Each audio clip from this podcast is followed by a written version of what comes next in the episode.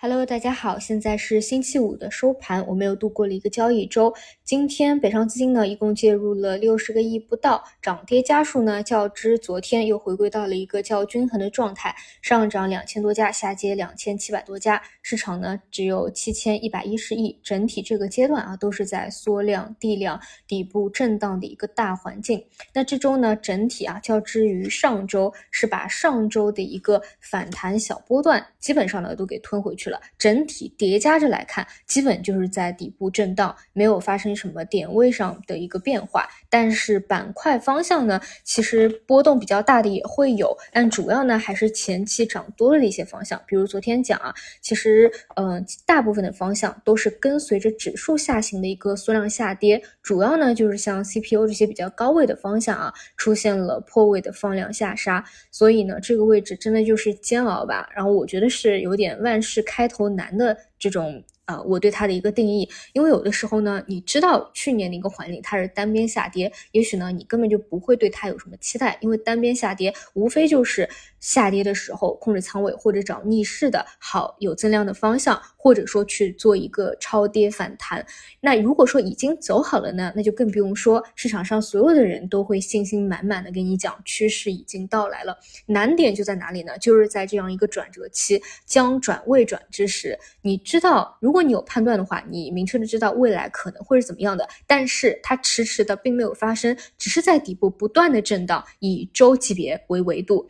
比如说上周一点几个点的涨幅，这周一点几个点跌幅，你叠加起来看呢，它好像没有什么。波动啊，现在波动确实是已经在缩小了，但是实际上啊，这样的上下震荡也会让你感觉就像坐在一个车里面啊，不断的颠簸，不断的颠簸。其实呢，就是让人觉得非常的难受这种感觉啊。说实话，我昨天就就这两天啊，看到这个上下上下，然后板块呢又没有什么持续性啊，真的有点生理性的头痛了。昨天晚上躺在床上睡不睡不着，就是这种头痛的感觉。所以今天呢，我也是早点给大家录完啊，一会儿打算去运动锻炼一下。哎，这个市场啊，就是看盘的话，确实没什么意思。但是我还是会去认真的看，为什么呢？因为我知道你总有一天会发生一些转变的嘛，无非就是在等待这样的一个时间点。那这个时候呢，就是会万事开头难一些，主要就是得去忍受啊，这样波动也不大的底部的一个上下震荡。那么再说回各大。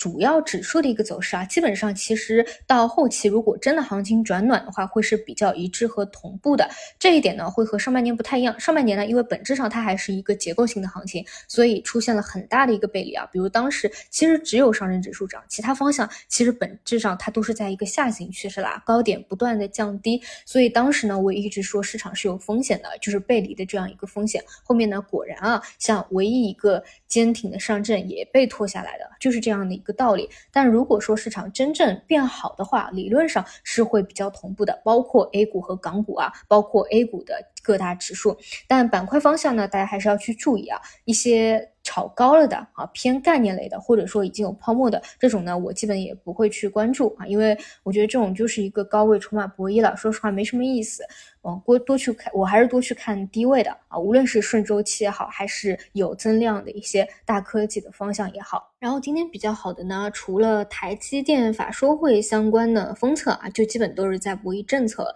那这块呢又比较微妙了，因为如果说这个期在落空的话，那下周一可能又有一个短期的兑现。那如果说落实的话，你得去看一下有没有一个延续性。总之呢，还是偏博弈项比较重一些啊。所以今天主要像大消费啊会。表现的啊，集体比较好一些，所以也是撑起了一个指数吧。那么本周跌的比较多的一个是 CPU 的方向啊，这个其实我不太关注，嗯，因为前期我觉得那波疯狗浪就已经是超买，已经是涨多了啊。说实话，真的是这样，但并不代表 AI 整体没有机会了啊，还有很多是比较好的，但是呢，就是考验一个选择，所以我也不怎么多说。那除此以外呢，就是像一直关注的无人驾驶啊，其实这周呢调整也会比较深入一些，因为这一周整体来看就是。之前涨多了的，基本上在本周都是调整，反而呢很多低位权重的啊。大家可以重点复盘一下。它并没有跟随指数下跌再去往下了，反而底部是在不断抬高的这一点啊，大家一定要注意，也是我个人